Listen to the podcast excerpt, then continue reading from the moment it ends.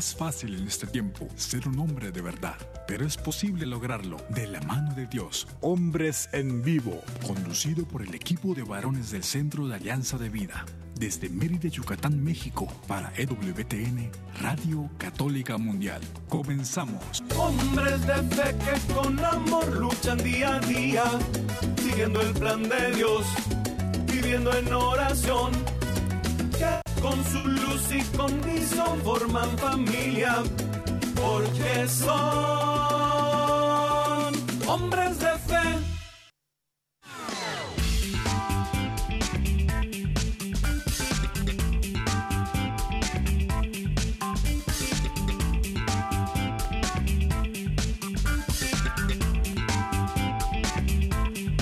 ¿Qué tal amigos? Muy muy buenas tardes, bienvenidos a una emisión más de este su programa Hombres en Vivo.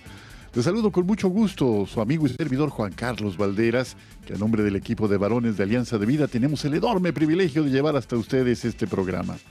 Este jueves, como cada tarde, tenemos la esperanza, tenemos el deseo ferviente de que todo lo que compartamos sea para mayor gloria de Dios cómo edificando nuestra vida, la vida de ustedes que nos hacen favor de escucharnos allá, en su casa, en la oficina, yendo, viniendo, donde quiera que se encuentren, y desde luego a nosotros, que en este lado de los micrófonos tenemos esta oportunidad enorme de servir al Señor de esta manera. Queremos entonces que este sea un programa de dos vías, que no solamente sea un enviar un compartir desde aquí hacia ustedes, sino que ustedes también nos puedan compartir. Y para eso ponemos a su disposición los medios siguientes. Si nos quieren llamar, será muy grato para nosotros recibir sus llamadas marcando el 1866-398-6377, si marca desde los Estados Unidos. Repito el número, 1866-398-6377 y si marca desde fuera de los Estados Unidos, marcando el 1205-271-2976. 1205-271-2976. Les invitamos también a visitar nuestra página www.alianzadevida.com y nuestro correo electrónico está a su disposición que es alianzadevidamx.gmail.com. Visítenos también en Facebook, en nuestra página de AV Hombres Católicos en Vivo. AV de qué será? Pues de Alianza de Vida. Alianza de Vida, Hombres Católicos en Vivo. AV Hombres Católicos en Vivo. Nuestros programas también ya se encuentran en Spotify. Los podcasts de cada semana se suben y allí están. Escúchenos otra vez. Invite a sus amigos a escuchar el programa. Difúndalo. Creemos, estamos convencidos de que pues en medio de todas las cosas que escuchamos a diario o con las que tenemos contacto, escuchar hombres en vivo es también un motivo de bendición, no por nosotros, sino por el hecho de que el Señor inspira el corazón de quien le busca de verdad. Y bueno, dados estos mensajes, queremos saludar con mucho gusto a Katia Baliño, que es nuestra operadora allá en los cuarteles generales de Radio Católica Mundial en Alabama. Gracias, Katia, gracias por tu labor callada, siempre efectiva, que hace posible el enlace de nuestra transmisión a las emisoras afiliadas en los Estados Unidos y a las plataformas digitales de Internet en América Latina y el resto del mundo. Y aquí en Mérida, Yucatán, en la Blanca Mérida, gracias César Carreño, aquí que como Katia haces esta labor posible de enlazar esta señal y hacerla llegar hasta allá y de allí al mundo en general. Damos gracias al Señor por lo que esta oportunidad de comunicarnos con ustedes representa. Es un regalo, un regalo grandísimo y una responsabilidad también. Un don siempre es una tarea, una tarea que sea de verdad para la gloria de Dios. Agradecer en esa lógica de reconocer el paso del Señor entre nosotros Quiero dar la bienvenida más cordial a nuestros colaboradores de cada jueves y gracias Omar, Omar Aguilar, que estás por allí transmitiendo desde el sur de los Estados Unidos y muy al norte de México. Adelante, por favor. ¿Qué tal, Juan Carlos? Así es. Ah, como siempre, como siempre, un fuerte saludo aquí desde, desde, desde, el sur de los Estados Unidos al norte del estado de Texas, aquí desde el área de Dallas Forward, desde el Metroplex, acompañándolos y compartiendo. Y bueno, como siempre agradeciéndoles a todos por permitirnos invadir su espacio por los próximos aproximadamente 50 minutos, acompañarlos en cualquier actividad, en cualquier momento del día, que usted tenga la oportunidad de estar compartiendo, de verdad, gracias, gracias por, por permitirnos compartir e invadir su vida un ratito y acompañarle en cualquier actividad. Y, una gran alegría, como siempre, ¿verdad? Pues hoy estamos estamos casa casa llena, ¿verdad? Está Jairo, Juan Carlos y bueno, una gran alegría. Además, un tema muy interesante que vamos a compartir. Así es que, pues, gracias a todos y adelante, Juan Carlos. Eh, gracias por este esfuerzo que estás haciendo para conectarte. Eh, Omar está transmitiendo desde su teléfono ahí, se estacionó, o como dicen nuestros paisanos ya, ya vecindados tiempo atrás en, en, el país del norte, entre los vecinos del norte, se aparcó en algún lugar. Dices que en el Metro Cle, dices, afuera del Metro Cle, Omar. Sí, así es, el área, bueno, el área metropolitana acá de, de, Dallas Fort Worth, las dos ciudades que, que, que, somos el norte del estado de Texas, el, Dallas en el este y Fort Worth en el oeste, ¿verdad? Hacemos lo que se conoce como el área metroplex, el área metropolitana, y sí, pues para decirles así al estilo muy, muy tejano, pues así es, tuve que aparcar la troca para poder estar con ustedes. pues muchas gracias por ese esfuerzo y no menos eh, importante y agradecidos, ¿no? También por la presencia de nuestro querido amigo, el joven del equipo Jairo César Olivo. Jairo, bienvenido otra vez. Mi querido Juan Carlos Valderas, mi querido Omar, ¿cómo están? Les abrazo con muchísimo gusto, les quiero. Para mí es un honor participar con con tan gran equipo, ¿verdad? Ustedes me, me, primerean en muchas cosas, así que yo agradecidísimo. Saludo a toda la audiencia maravillosa de WTN, mis hermanos. ¿Qué quieren que les diga? Pues que Dios los bendiga. Esa es la firma de nuestro amigo Jairo César Olivo. ¿Qué quieren que les diga? Que Dios les bendiga. Qué bonito. Oigan, pues estamos en el mes del Rosario y también en el mes de las misiones. ¿Qué les parece si dedicamos una Ave María para saludar a nuestra Madre y así ofrecer de una forma especial este momentito de, compartir? ¿Les parece bien? Bueno, pues digamos en el nombre del Padre y del Hijo y del Espíritu Santo. Amén. Y ofrecemos esto, Señor. Tómalo en tus manos y ayúdanos a que dé fruto.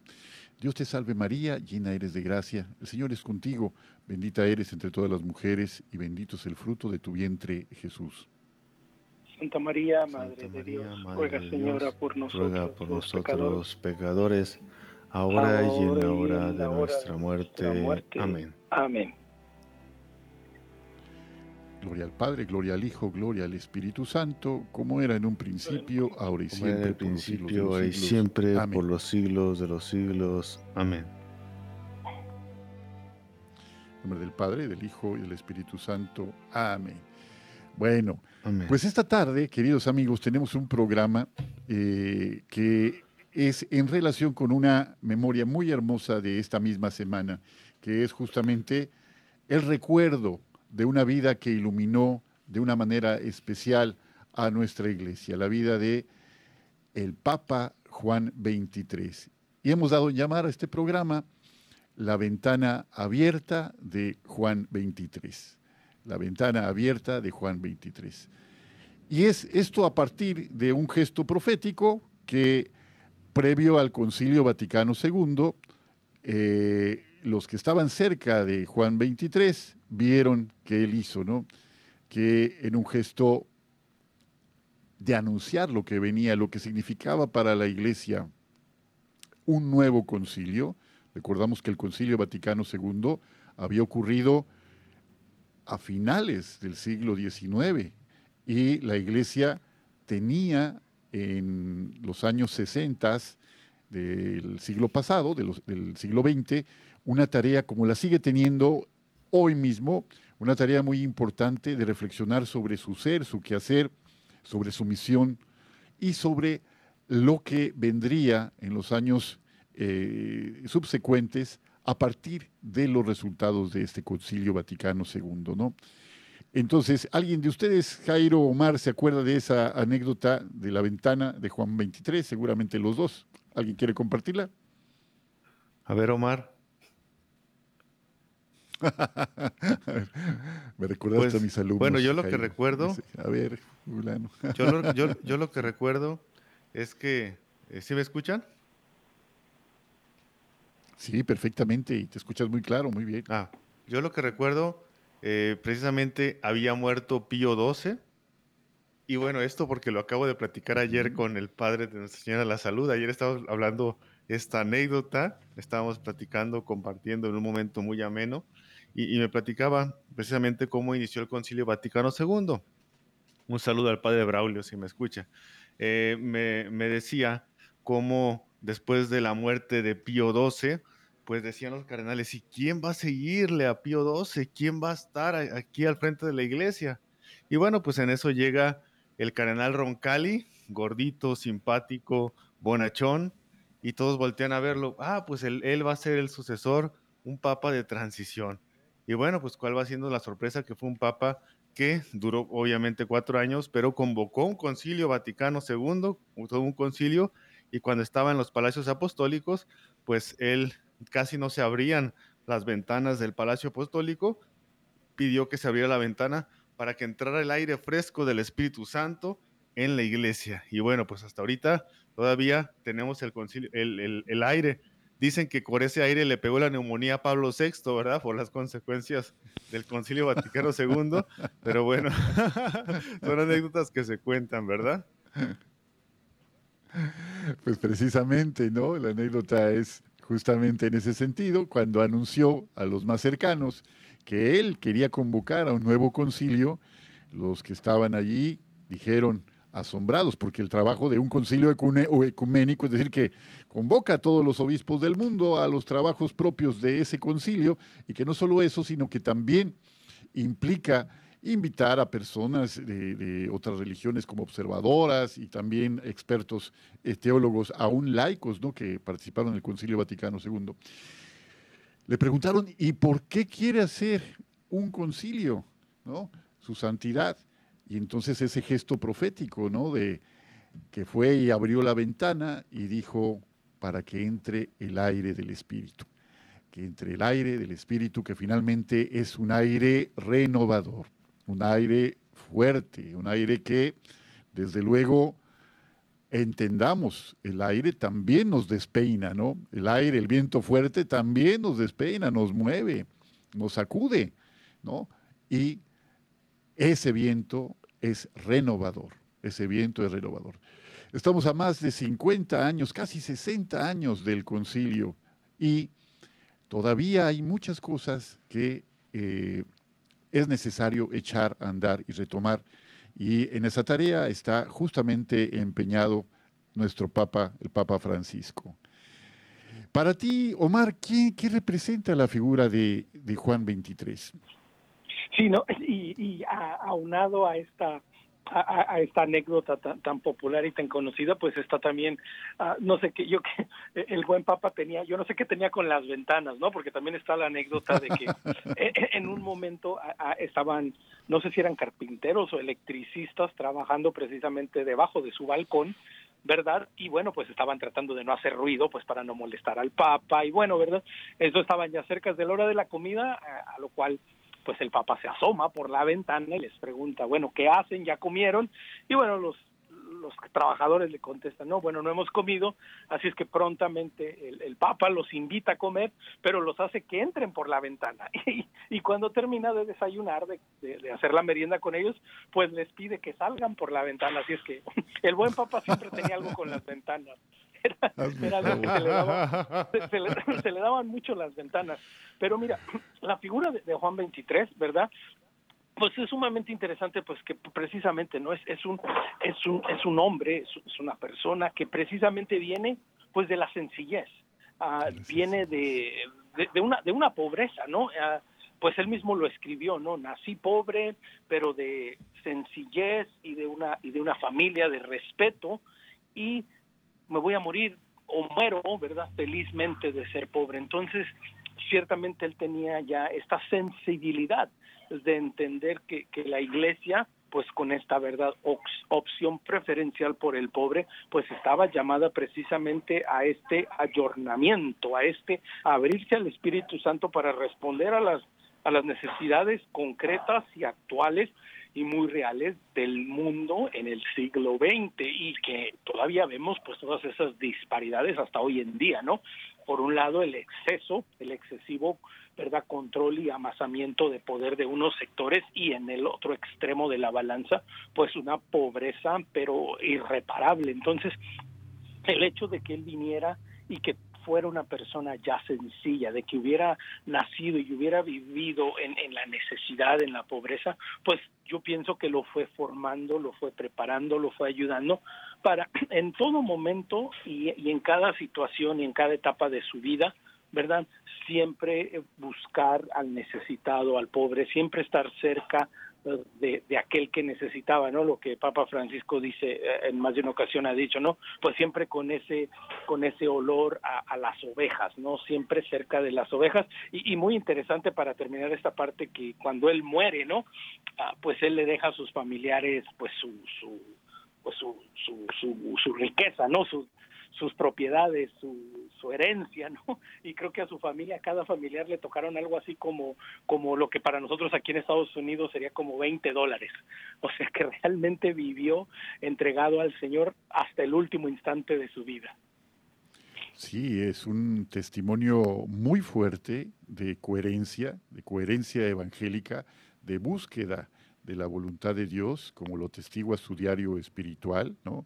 que inició a una edad muy temprana y que continuó por el resto de su vida, pero sobre todo esa, esa manera de vivir, esa manera de encarnar en él mismo esta, este espíritu de, hacer, de la sencillez, de la humildad, de la modestia, tan indispensable para ser cercano verdaderamente a los que más sufren. Eh, Jairo, platícanos, dicen que infancia es destino. Eh, ¿Nos puedes platicar un poquito de cómo fue el entorno familiar? Ya nos anticipa un poco Omar, pero el entorno familiar de Juan 23, claro, en esa, aquella época desde luego no era Juan 23, ¿verdad? Era todavía un sencillo hijo de campesinos. ¿Cómo fue la infancia de este extraordinario Papa. ¿Me escuchan?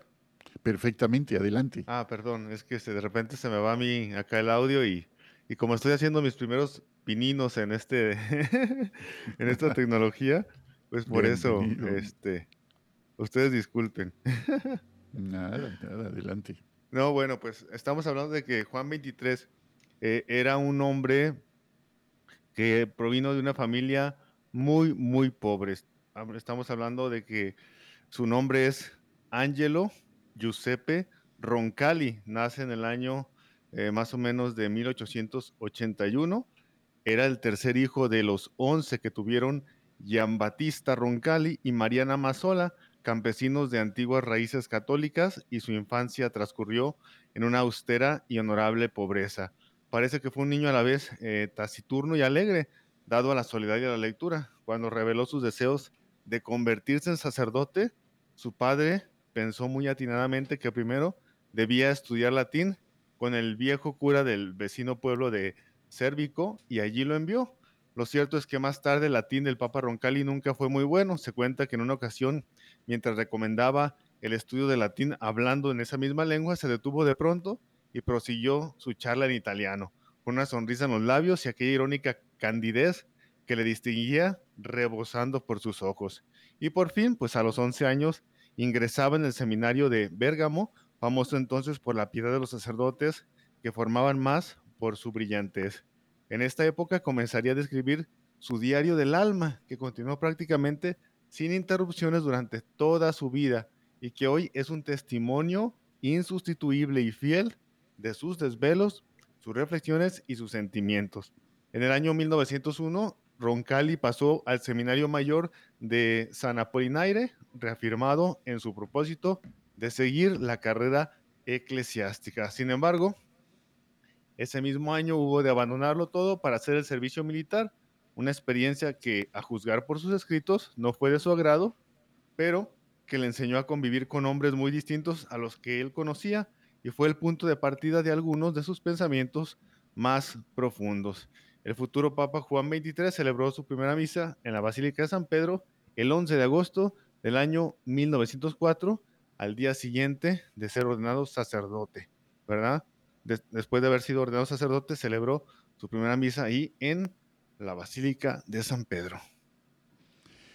Pues muy, muy completo, gracias. Este, esta es una primera, eh, un primer acercamiento a la historia. Nadie es como es de una forma gratuita. Todos somos producto de nuestra historia y desde luego de nuestra biografía. Nuestra biografía está cimentada en nuestras decisiones personales, ¿no?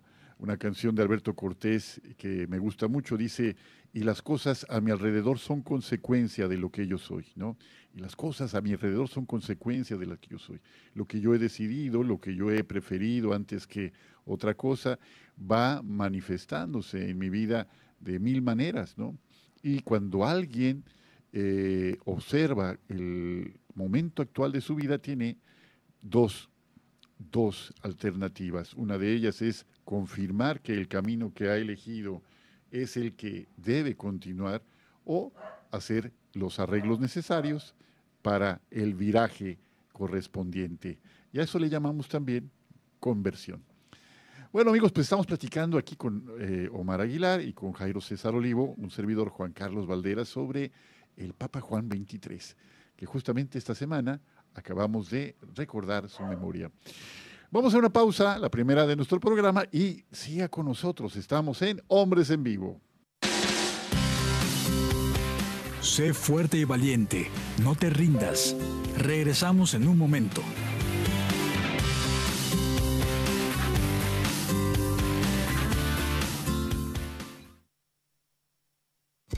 Mi familia y yo serviremos al Señor, según dice la Biblia. Sigue con nosotros.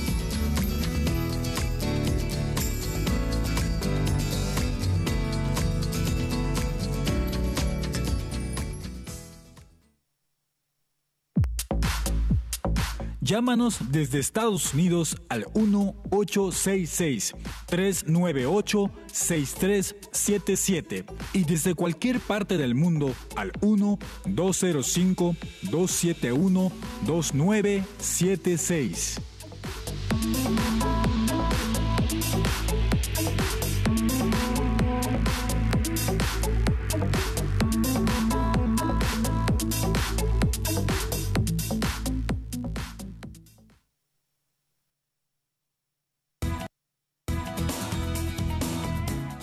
Gracias por seguir con nosotros en tu programa Hombres en Vivo.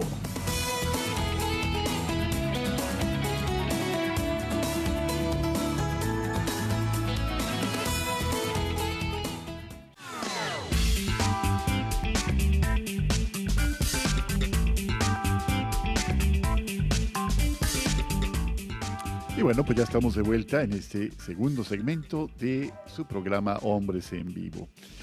Estamos hablando sobre San Juan 23 y eh, pues es un gusto traerlo a esta mesa porque su obra, desde luego, el eco de su obra perdura hasta nuestros días y desde luego que se mantiene vigente y más que nada, no solamente vigente, sino en la necesaria, necesaria revisión para su relanzamiento, ¿no? particularmente en lo, reflexionado en el Concilio Vaticano II. Eh, estábamos platicando de su infancia y estábamos eh, conversando hace un momento de algunos rasgos de, su, primera, la primera parte de su vida. Pues él, él era eh, miembro de una familia campesina muy, muy, muy humilde, muy humilde, muy numerosa. Él fue el cuarto de 14 hijos, cuarto de 14 hijos, nada más y nada menos. Y yo imagino, eh, Omar, eh, que la inteligencia de, de quien sería Juan 23 le salía por los poros, era, era alguien sumamente inteligente, por lo que luego, eh, las muestras que luego dio más tarde, ¿no? Y una anécdota antes de continuar, nada más para ver si alguno de ustedes sabe. Yo, yo siempre he querido saber exactamente. Y amigos del auditorio, escríbanos, explíquenos, porque no basta ver la descripción aquí en internet. Platíquenos. Es bien sabido que un platillo que le encantaba degustar a, a Juan 23 era la famosísima polenta, ¿no? Eh, la polenta eh, sabemos que es una comida de, hecha de harina de maíz hervida y que se ha popularizado mucho en algunos países de nuestra querida América Latina, ¿no? Sabemos que se consume en Argentina, pues en Argentina hay una gran cantidad de población que es descendiente de italianos. También hay en Brasil, en Chile, en Perú. Perú, a ver, recuérdanos nuestro querido amigo Pedro si este cómo se hace la polenta, si también es popular allí en, Perú, en la parte donde tú vives, eh, en Paraguay, en Bolivia, en Uruguay, en Venezuela y desde luego que en países europeos, ¿no? En países como Austria, como Francia, Suiza, Rumania, Eslovenia, etcétera, ¿no? Pero este, entiendo que es una especie, a ver, corríjanme, por favor, Omar, eh, Jairo, que es una especie como de puré, parecido algo así como al puré de, de, papa, pero no es papas, claro, es, es, maíz. ¿Estoy en lo correcto, por favor? he querido saber, dice que era, es deliciosa la polenta, pero no he tenido la oportunidad de probarla. ¿Ustedes la han probado? Sí, es, exactamente lo, lo, dices bien. Tú sabes, uno de mis temas favoritos. Me parezco a Juan 23 en, en que me gusta la comida. ¿Tú sabes? ¿En lo gordito? ahí vamos, ahí vamos, echándole ganas. Cuando hablas de comida, sabes que cuentas con mi apoyo, Juan Carlos. Ahí, y con mi presencia si me invitan, ya lo saben también no solo cuentan con mi oración, cuentan con mi presencia si es necesario. Pero sí, precisamente, pues es que es que creo que es la mejor descripción y la descripción más sencilla. Digo, la polenta no es un platillo típico para para nosotros los mexicanos, mucho menos, obviamente, aquí en esta parte del mundo, en, en, en Texas, ¿verdad? Pero exactamente, como bien lo dices, ¿no? En, en, toda en toda Sudamérica, ¿verdad? Pues es un platillo que, que, se realiza mucho, ¿verdad? Perú, Argentina, como ya lo dices, Venezuela, Chile. Pero sí, básicamente es para lo que, para nosotros uh, que no estamos tan familiarizados, pues vendría a ser un puré de papa, pero en vez de papa es harina. Yo creo que es una manera, uh, y obviamente pues ya le agregan queso, ya le pueden agregar que cremoso, que con salchicha, que con salsa. Bueno, ya, olvídense. Podemos seguir hablando de eso tan interesante. Pero es que fíjate, eso era una calidad, una calidad y una cualidad muy del Papa Juan 23, del buen Papa, porque precisamente viniendo de una familia humilde, de una familia tan grande, pues también tenía ese sentido del humor muy de familia, ¿no? Muy de compartir. Ah, hay innumerables anécdotas desde, obviamente, durante su pontificado, antes de su pontificado, en donde era un hombre que, que le gustaba compartir con la gente, ¿no? Que le gustaba estar cerca de las personas, ah, que le gustaba pasar un momento agradable y que siempre encontraba, pues, una buena excusa, ¿no? Para compartir como cuando a pocos días de ser de ser ordenado papa pues va a visitar la, la, carpintería del Vaticano no y pues le están explicando todo lo que están haciendo y todo lo que está pasando y cómo va quedando todo. Y después de que le dicen todo pues el papa solamente atina a decir bueno como que esto de la madera seca la garganta no y pues obviamente todo el mundo pues coincide con él, a lo cual él prosigue, ¿verdad? Y bueno, manda a traer unos bocadillos, un poco de vino y pasa un momento agradable con los trabajadores, con los carpinteros, es decir, momentos como esto hacían y hacen, ¿verdad? De la figura de Juan 23, pues ese pastor que, que conoce desde adentro la familia, que sabe, ¿verdad? Lo importante que es el compartir, el pasar estos momentos agradables y pues sí, dentro de estos momentos, pues con un poco de poleta, Juan Carlos Jairo.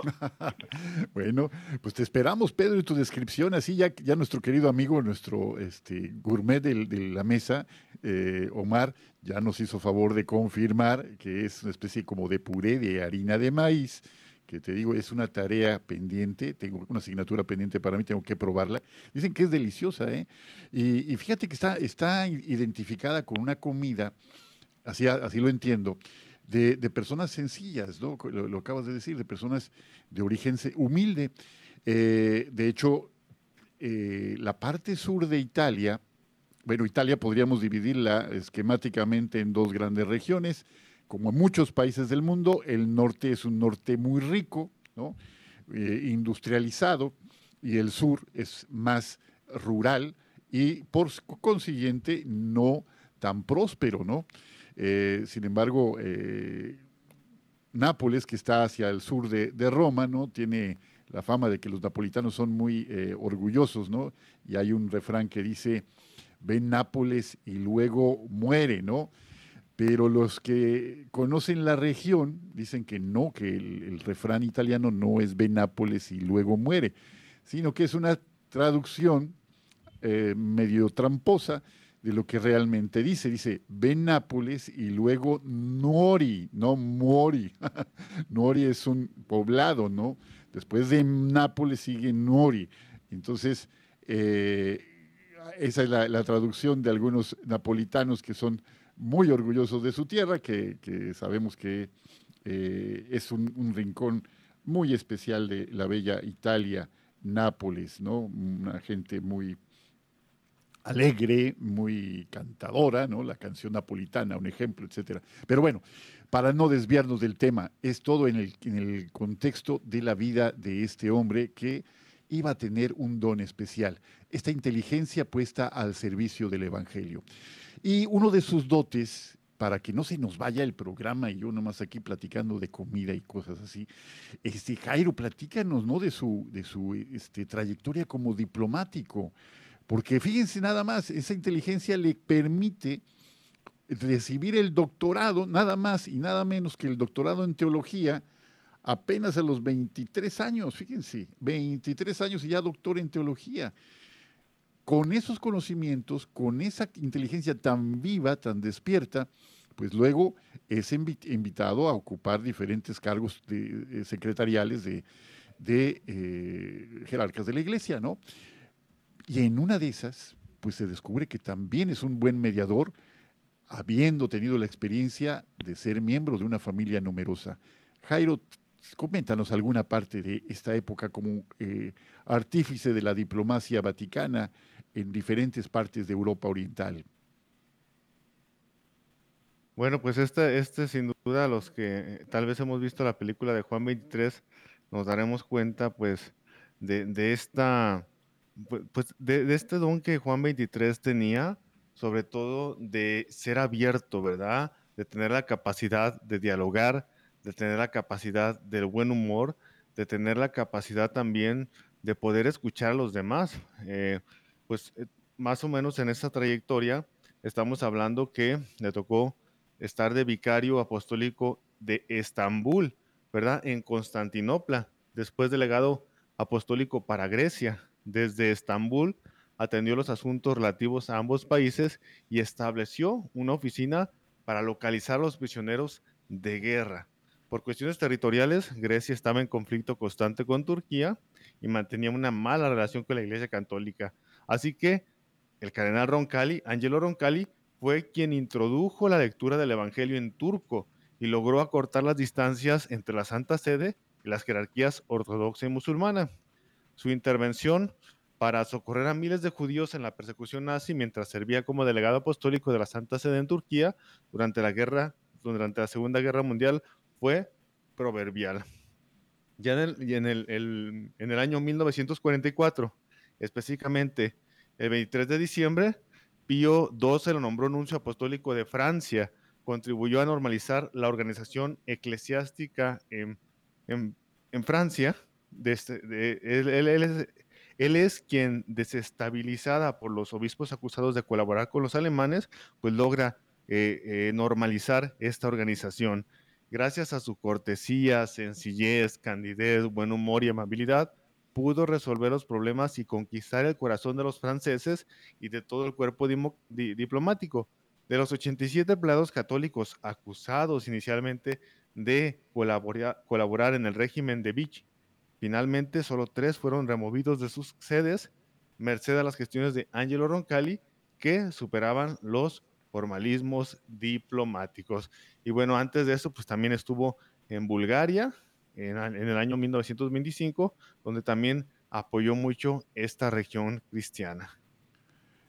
Pues imagínense este, estos dotes que mencionas, Jairo, esta, esta mm, bonomía, ¿no? que le, yo creo que le resumaba por los poros, esa facilidad para ser amigos, esa apertura para el diálogo, para acoger al que piensa diferente, para no solamente para imponer un punto de vista, no, no, sino para una apertura verdadera no fingida ni pretendida. Y hay una anécdota, Juan Carlos. Sí, compártela, por favor. Adelante. Dice, bueno, que ya cuando ya siendo papa, el primer día que, que fue papa, tuvo que subir a la silla gestatoria. Recordemos la silla gestatoria para que vieran de lejos al papa. Él bromeó con su peso y dijo, ¿se hundirá esto? Y alguno que decía que su papado sería de paso, él respondió que sería de paseo.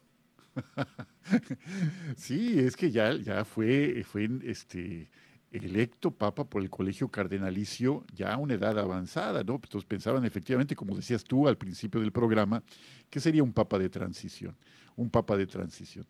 De, estos dones que nos acaba de, compartir Jairo, eh, Omar, ¿qué, destacarías eh, como que siguen siendo vigentes en el quehacer de nuestra iglesia?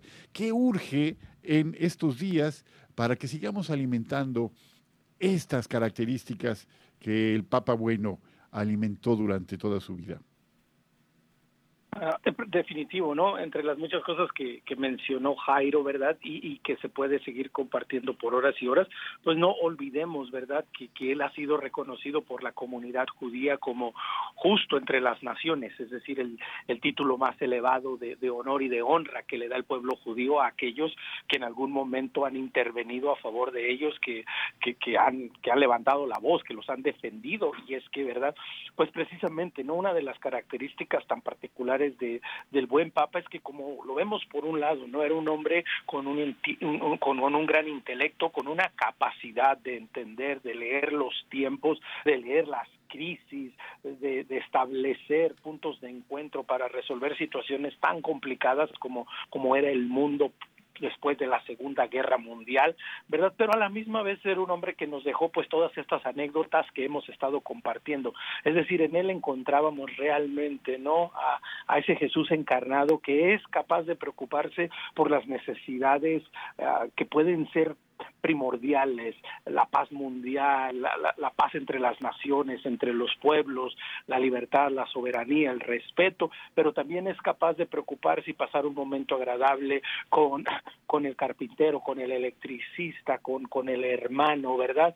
Entonces, es, es, algo que, que, nos invita, ¿no? Y nos reta a todos, pues, a, descubrir que, que nuestra fe es para todas las temporadas, es para todos los momentos, ¿no? Y yo creo que es una de las imágenes, ¿no? Del, del buen Papa, del Papa Juan XXIII, que era un hombre para todos los momentos, que igual se codeaba con, con, con diplomáticos, con gente de poder y en el poder, gente capaz de tomar decisiones que afectaban la vida de millones, pero también se tomaba a tomarse una copa de vino o a desayunar con el hombre sencillo, con el trabajador, con aquel que pues su máxima preocupación era llevar el alimento a su casa, que también es una, una responsabilidad y una obligación máxima. Es decir, vemos en él no la figura del Evangelio, vemos lo que el Evangelio nos llama ser, que en tu metro cuadrado, en cualquier circunstancia, pues que ahí esté presente la figura del Señor y obviamente no para mí pues nos regaló una de esas encíclicas que desde el título a mí me encanta, ¿no? Mater et Magistra, ¿no? Hablando de la iglesia y hablando de, de, ah, de todas estas situaciones de la vida actual, de la realidad, ¿no? Uh, esta, esta encíclica que lanza a, conmemora, a conmemoración de otra gran encíclica que nos había dado otro gran papa, León XII, ¿verdad? De Rerum Novarum, pero de nuevo, no siempre el buen papa hablando a favor de la libertad humana, del bien común, de la dignidad del ser humano, y yo creo que eso, pues Juan Carlos Jairo, todos estamos llamados a hacerlo. Definitivamente, todos estamos llamados a hacerlo, unos con unos dones y talentos, unos con otros con otras, otro diferente perfil. Sin embargo, la tarea es la misma, abonar a una sociedad en la que podamos de verdad hacer realidad el sueño de Jesús, que todos seamos uno para que el mundo pueda creer, que todos seamos uno en el proyecto del Padre, ¿no? que todos seamos uno buscando el bien común, haciendo posible un mundo diferente, un mundo mejor. Otro mundo es posible, es un lema, hagámoslo verdad. Y eh, antes de irnos al corte, que ya estamos próximos, me acuerdo mucho por ahora que lo mencionabas de justo entre las naciones, este título que la comunidad judía otorga a San Juan 23 por haber salvado de la muerte a numerosos eh, judíos. Eh, no sé si recuerdan ustedes al final de la película La lista de Schindler, eh, los trabajadores de la fábrica última en la que Oscar Schindler logra rescatar la vida de, algunos trabajadores eh, judíos destinados a, la muerte, los logra salvar, ¿no?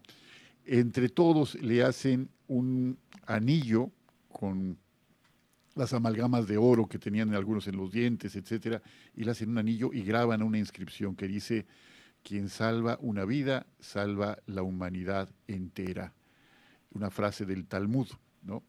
Quien salva una vida, salva la humanidad entera. Y esa es la tarea, salvar con el amor de cada día la vida del corazón de numerosos hermanos. Estamos en Hombres en Vivo, siga con nosotros después de esta pausa. Sé fuerte y valiente, no te rindas. Regresamos en un momento.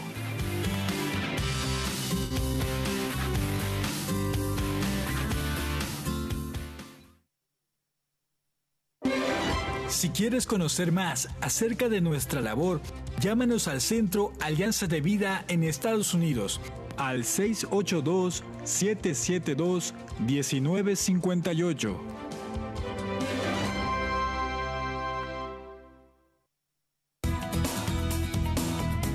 Gracias por seguir con nosotros en tu programa Hombres en Vivo.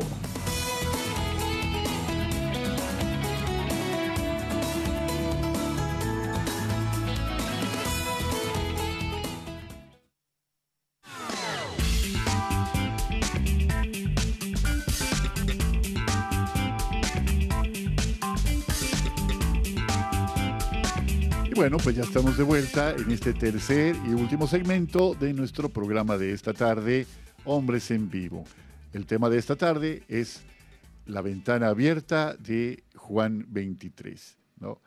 Y Omar, pues eh, agradecer mucho a, Jairo, pues eh, en este momento tiene que retirarse. Jairo, no sé si todavía te alcanzamos a, a, despedir en vivo, pero te agradecemos mucho como cada tarde de jueves tu presencia entre nosotros y todo lo que aportas a este espacio. Gracias Jairo, que Dios te bendiga. Y Omar, pues ya está el mensaje de Pedro, no sé si lo tengas por ahí para compartirlo. Ya tenemos sí, no, ya, ya, listo, mira, con, el micrófono encendido, la voz preparada, ya listos, tú me dices y nos arrancamos. adelante, amigo, adelante, por favor. Bueno, pues como cada... con la música, por favor. Con la música, Maestro César.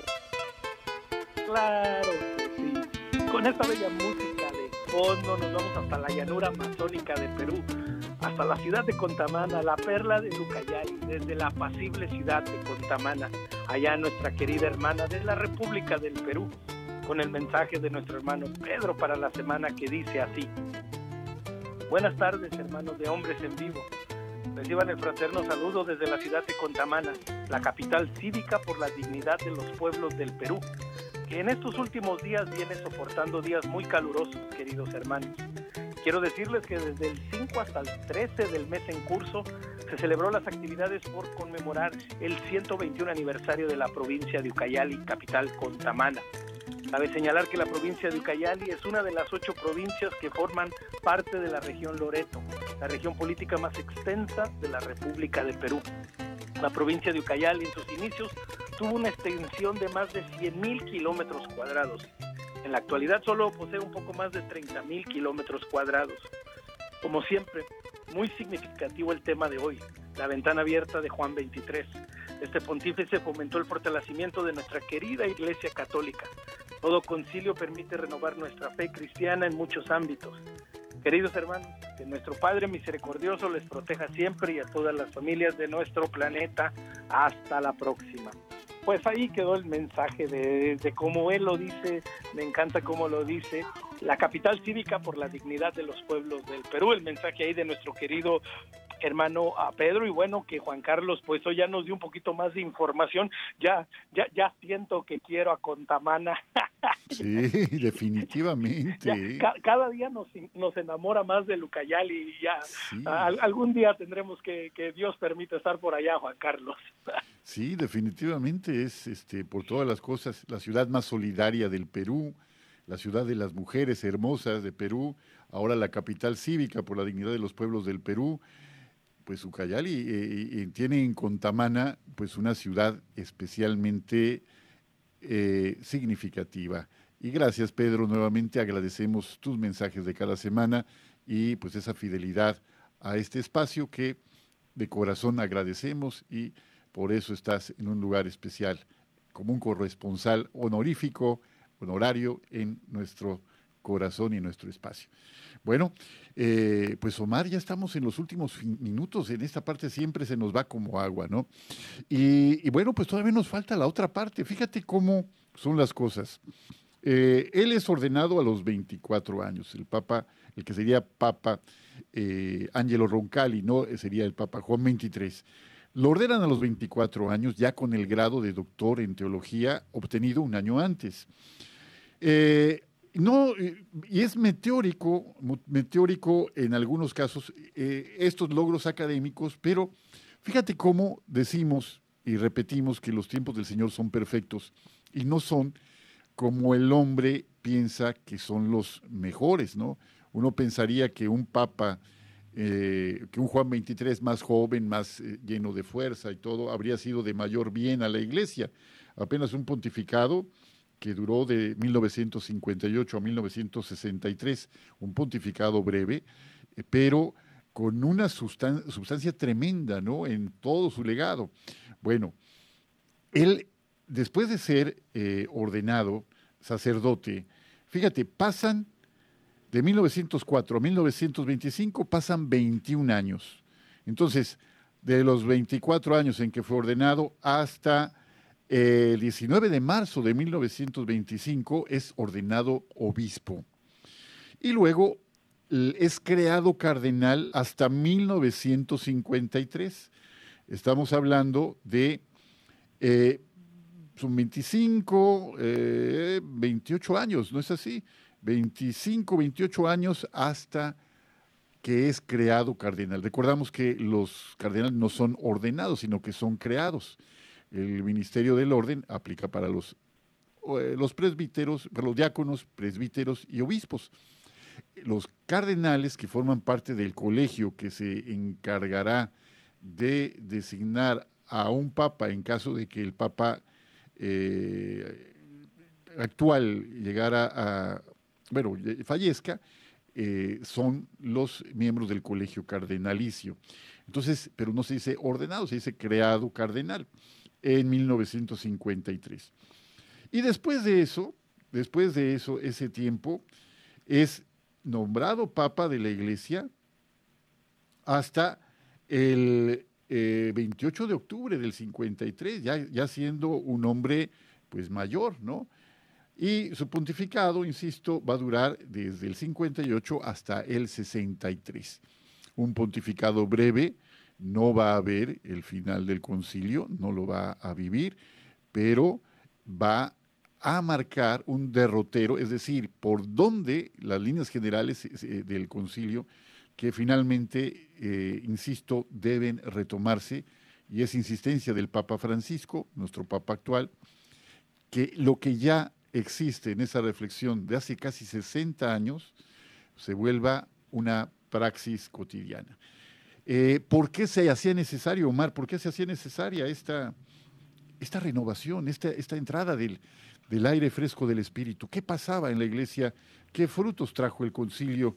¿Qué, qué cosas eh, realmente eh, convocaba en este esfuerzo enorme del Concilio Vaticano II Juan XXIII.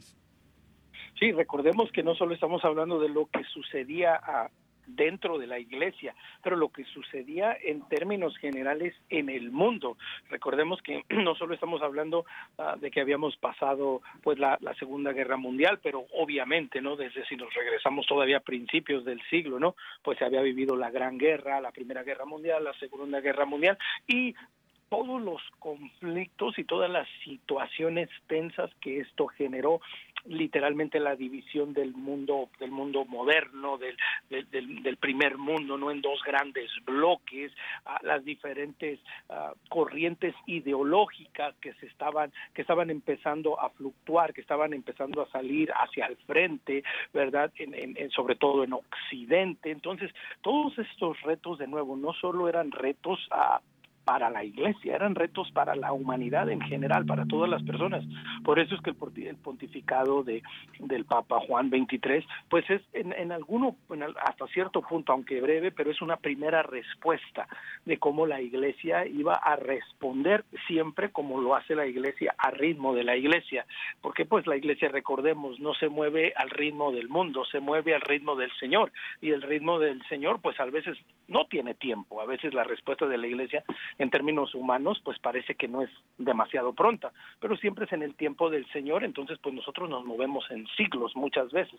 Entonces, es esta primera parte, empezar a responder a esta nueva realidad del mundo, a un mundo que, que, estaba fracturado, que estaba herido, que estaba quebrado y que de alguna manera había que buscar pues paz, había que buscar orden, había que dar una respuesta a los nuevos retos, a, las nuevas circunstancias de vida, a las nuevas realidades que se vivían y por eso es que no solo es su labor que como pues verdad estamos acostumbrados a sobre todo verdad el, el, el, papa el gran Juan Pablo II que nos dejó un pontificado tan tan grande pues el el pontificado del Papa a Juan XXIII, pues no fue tan extenso, pero no solo fue su pontificado, fue toda su vida, como bien lo dices Juan Carlos, todo lo que él fue haciendo a, a, lo largo de su vida, que lo fue preparando para llegar a este momento y precisamente no plantear la realidad del mundo y cómo la iglesia iba a responder, cómo íbamos a, a reanimarnos, cómo íbamos a permitir lo que está desde el primer momento, como el Espíritu Santo sigue llevando, sigue guiando, sigue encaminando a la iglesia más allá de nosotros, más allá de las personas, más allá de a veces nuestras malas decisiones, nuestras malas elecciones, más allá de nosotros, el Espíritu Santo sigue llevando a la iglesia y ese fue el gran reto para mí del Concilio Vaticano II, fue permitir que el Espíritu Santo retomara a esta fuerza evangelizadora de la iglesia y que hasta hoy en día pues nos sigue moviendo y nos sigue invitando a, a, precisamente algo que también él trabajó mucho, ¿no? Papa Juan 23 y se nos acaba el tiempo, pero fue precisamente promover la unidad de los cristianos, de los cristianos, el diálogo, él estuvo cerca de las iglesias orientales, él, es decir, hizo todas estas cosas y que hasta la fecha, ¿no? Sigue siendo uno y yo quiero terminar, Juan Carlos, con lo siguiente, ¿no? Uh, como uh, uno de los periódicos en el mundo cuando murió el Papa Juan XXIII lo dijo de una manera muy muy sencilla una muerte en la familia, porque el Papa Juan XXIII fue eso para la humanidad, no solo para los creyentes, para la, la humanidad, fue un hermano de la humanidad. Qué bonitas palabras finales. Fíjate que esta parte no la conocía, eh, Omar, una muerte en la familia. Qué, qué bonita, qué bonito encabezado para una noticia, eh, pues desde el punto de vista humano, pues triste, y para el punto de vista de la fe, llena de esperanza por este encuentro gozoso de un siervo fiel con su Señor, del amigo con el amigo. El Señor dice, ya no les llamo siervos, les llamo amigos, porque un siervo no sabe lo que va a hacer su Señor. Pero a ustedes les he dado a conocer lo que el Padre quiere para ustedes. Qué hermoso eh, mensaje. Pues Juan 23 de un legado de eh, pensamiento profundo, de una práctica cotidiana de la virtud, de la compasión, de la bondad, de el encuentro con el otro a través de acciones muy concretas y pues nos dejó ocho encíclicas y entre las que destacan justamente Materet Magistra, que ya has mencionado, Omar, y desde luego Pache Minterris en este eh, contexto, como dices, no era un hombre ajeno a lo que ocurría. Al contrario, él decía, nada de lo que es humano me es ajeno, citando a un clásico, ¿no? Nada de lo que es humano me es ajeno. Y eh, hablando justamente de lo que significaba el conflicto de la, de la, Guerra Fría, que en aquella época pues estaba ya en sus momentos más, más este, notorios. Amigos, pues sigamos creyendo, sigamos haciendo la prueba hagamos la prueba y como dice el salmista, veremos cuán bueno es el Señor. La próxima semana les esperamos nuevamente en este espacio que está a su disposición y de verdad, de verdad, es siempre un placer estar con ustedes. Les saluda su amigo y servidor Juan Carlos Valderas y pues siga con nosotros. Este fue su programa Hombres en Vivo. Hasta la próxima.